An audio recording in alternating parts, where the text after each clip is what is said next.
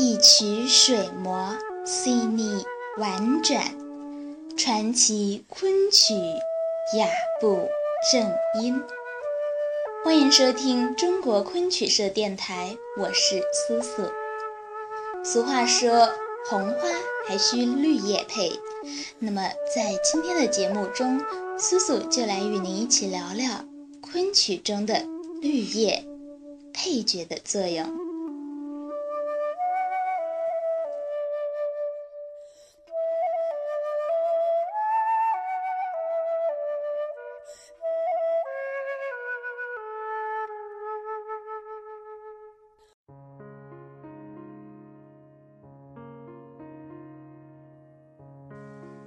曲中的配角没有二路、扫边等等名目，而统称为搭头。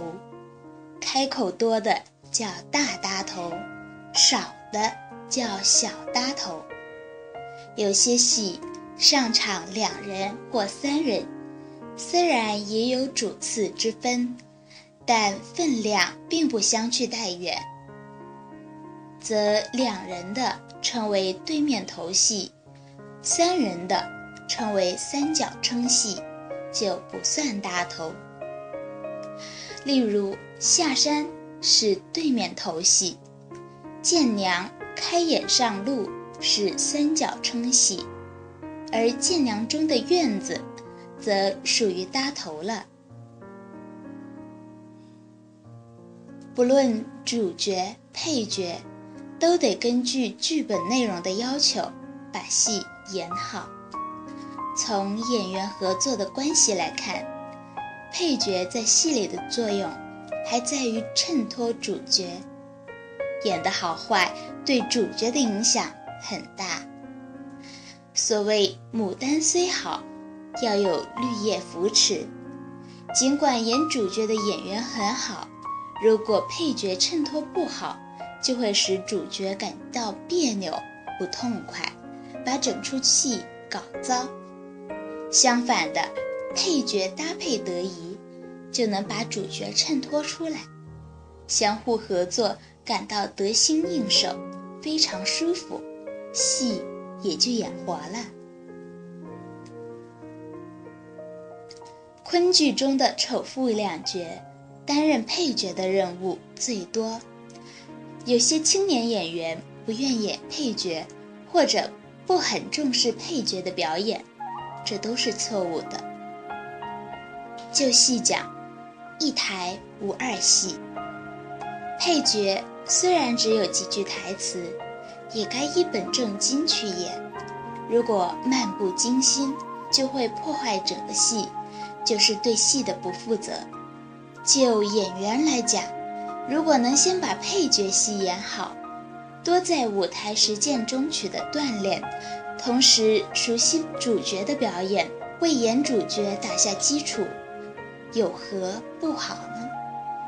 过去昆班里，不论何人，都要彼此为别人配戏，甚至都要跑龙套，就是这个用意。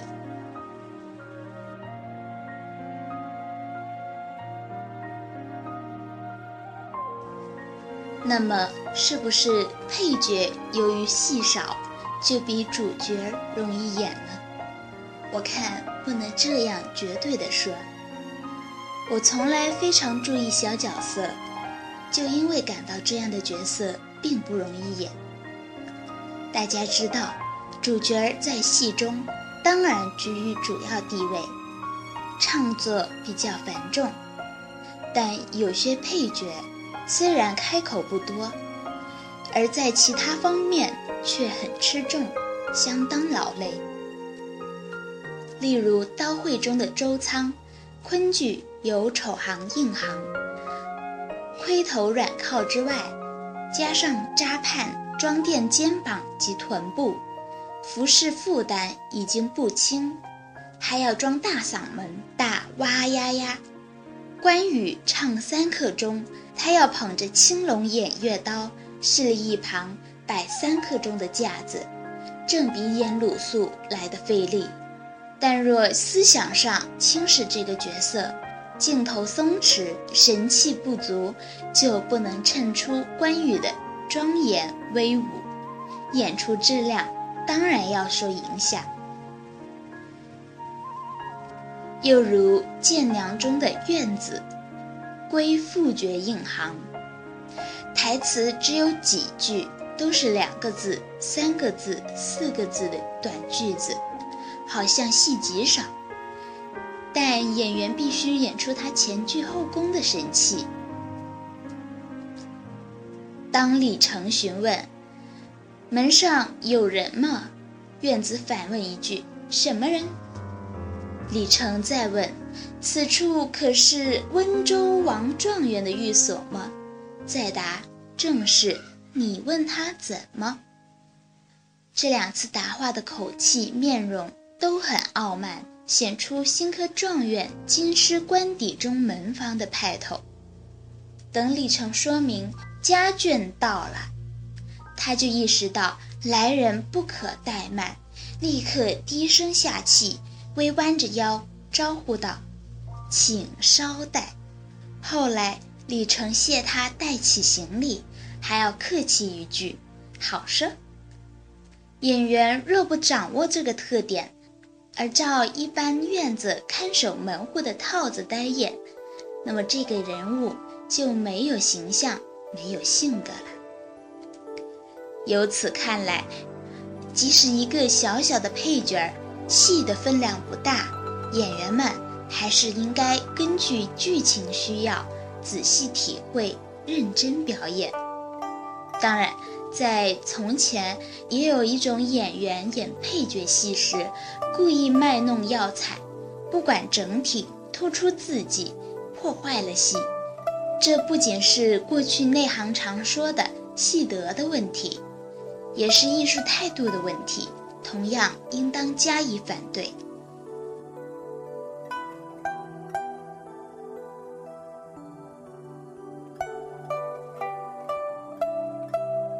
在仙林社演出时期中，赵传俊演石柴坡舟，向来由我和姚传梅搭堂七堂八。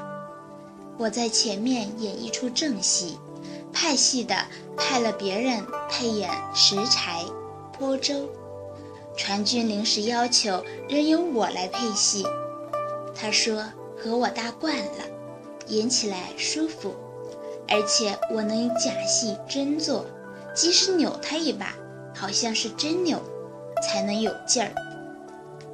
还有一次，我正探亲回苏，另一个小生演击鼓堂配，写信到苏州，把我逼回上海来，配演了一个造丽。这些例子充分证明了主角演员对配角演员的密切关系。凡是舞台经验比较丰富的演员，不论演主角或配角的，都有这种体会。配角在戏里还担负着穿针引线的任务，表面看来插科打诨，不足轻重，而实际上缺少了它，不但戏没有气氛，甚至剧情无法进展。《玉簪记》中的书童静安就是一例。陈妙常随侍师傅及潘必正的姑母前来探问潘必正的病情，静安故意为姑奶奶捶背，使得潘陈二人可以有说话的机会，而且随时插话接损，推动了剧情的发展。这一类的角色做的是启发、隐身、遮盖。点醒等等工作，表演是很不简单的，要求演员熟悉全剧各角的台词和表演，才能穿插的恰到好处，衬托的恰如其分。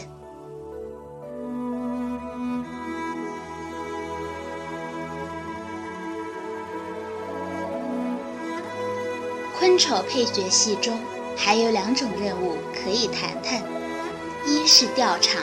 二是结尾。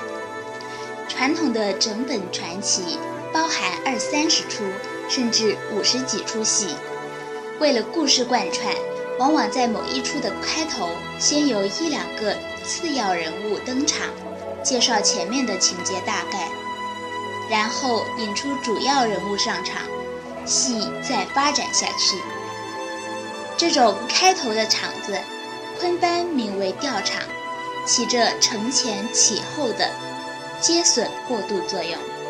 有时由于整本传奇太长，不能全演，只是摘演几出。以致情节不很完整，也就用调场方式来做补白，久而久之，整本的表演失传。仅仅设下折子戏，调场可使观众了解剧情，更见其不可缺少了。一般认为，这种调场只是补叙一些情节，表演上没有多大作用。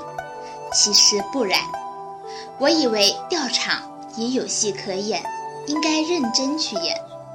例如十五贯沈豁中有一个丑角硬行的造例调场，当时矿中已把案情踏勘明白，三更时分回到苏州，早堂就要审案，情势非常紧迫。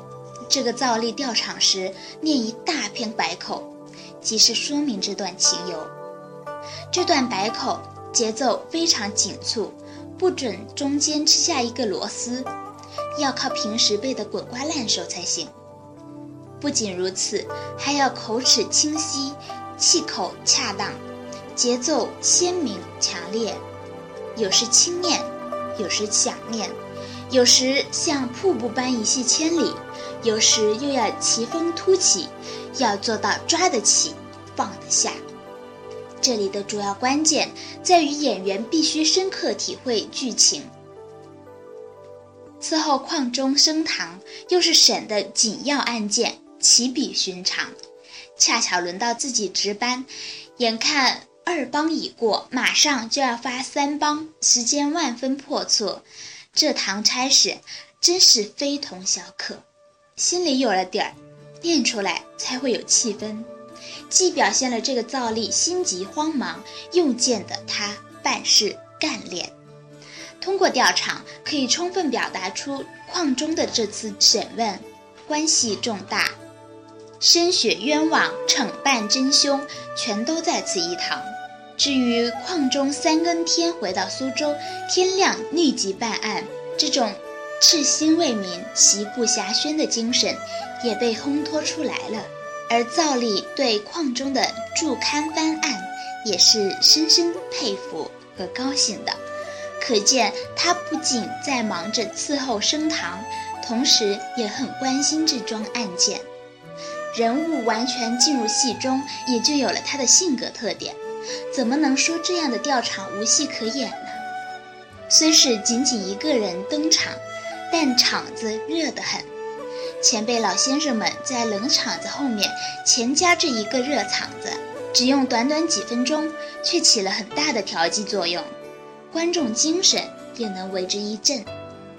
演员调场下来，无不汗流气喘，因为这种热角色必须用全副力量来演，才能演得火爆热烈。老先生还教导我们，演这个人物不宜用清脆的嗓音，反要带些沙喉咙。才像衙门中的老公使。我想，这也是老先生从生活体验中创造出来的。与调场相反，昆剧有些戏在结尾时，丑角儿往往有另外一项任务。例如《西厢记》跳墙着棋中的秦童，他问张生在月下做什么，张生一时无言可答。便扯了个谎，在这里晒衣服。秦童笑他：“月亮底晒衣服，应该。”就这两句，使戏在轻松的气氛中结束，能够引起观众的幽默感。再如《金雀记·乔促》中，潘岳对夫人下跪，恰巧被书童彩鹤看到。彩鹤就给主人做了结论：画吧，画吧，一世的画吧。这个结论揭穿了潘岳的面目，直刺到他的内心，比起琴头那句打趣的话吧，来得深刻。演员对这种台词不可忽视，他们都是未成年的书童，既不能一本正经地批评主人，应当念得俏皮而神情口吻，又既庸俗油滑，要给观众留下回味，才称得上隽永。调场是个专称，结尾时配角的任务却没有一个特定的名词。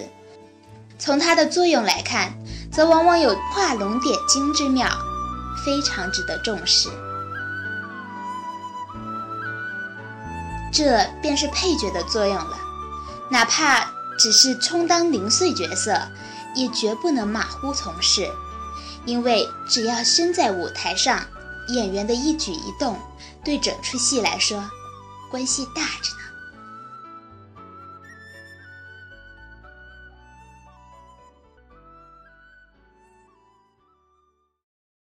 本期文案选自《谈配角戏》，作者华传浩。更多精彩内容，请关注中国昆曲社微信公众账号，输入“昆曲社”的全拼，就可以订阅有声有色、赏心悦目的大雅昆曲微刊了。感谢您的聆听，我们下期再见。